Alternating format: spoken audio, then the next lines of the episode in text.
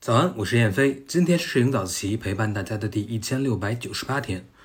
那我在早自习的留言里看到 anti dot b 同学的提问，他这个问题是问叶老师的。他说，在 M 档下如何调整曝光，使人物明亮而背景全黑？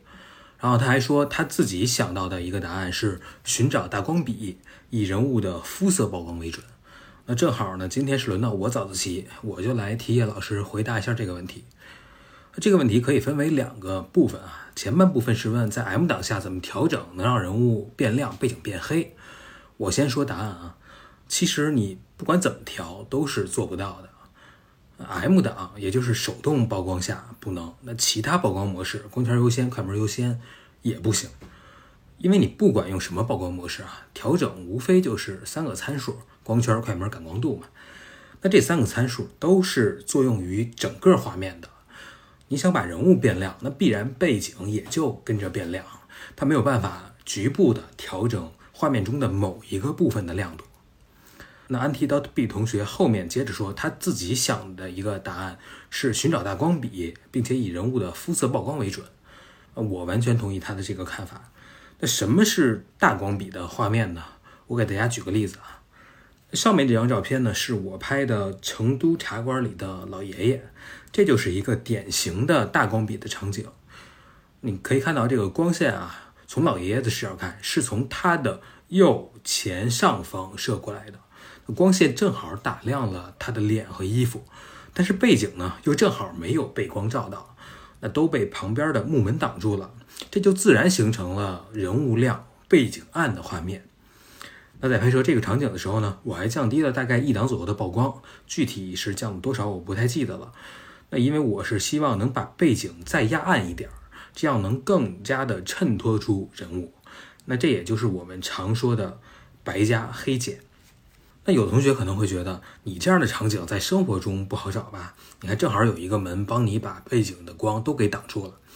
其实你如果仔细观察啊，这样的场景还是很多的。我给大家找个。更常见一点的例子啊，上面这个照片啊，那这是我们比较常见的了吧，是吧？一个菜市场的场景，光线呢是在正上方，它就自然而然的会在高大建筑物的下面形成一个阴影。这时候呢，人只要不是站在阴影里，你往出稍微站一点儿，让光线能够照到你就可以了。比如就是这个小女孩的这个位置，那她的脸就是亮的，背景自然而然的就是这个。阴影的暗色，你看，那这和刚才老爷爷的那张照片道理是一样的。你把两边的建筑物换成几棵大树啊，换成一个车棚啊，或者是一个立交桥下，其实都是类似的场景。那拍这样的照片的时候呢，我们还可以用一个中焦或者是长焦，这样呢更有利于避开周围杂乱的光影，能够帮助我们找到一个更纯的深色的背景。另外呢，还有一个方法，也是能够提亮人物肤色的同时，还可以压暗背景的，就是你在相机的菜单中选择单色的模式，并且选择黄色或者红色的滤镜。那这样拍出来的照片呢，背景啊就会被压暗，相应的显得人物的肤色呢就像是被提亮了。这个道理呢也很简单，我们都知道光是由红、绿、蓝三个颜色构成的。如果你使用黄色的滤镜呢，黄色是由红色和绿色构成的。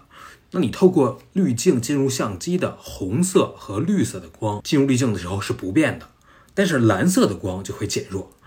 那你想啊，如果你给一个女孩拍照，背景是蓝天，那天空的光线呢就会变弱变暗，但是脸是黄色的呀，光线是不变的呀，这样呢就会显得这个女孩的脸变亮了。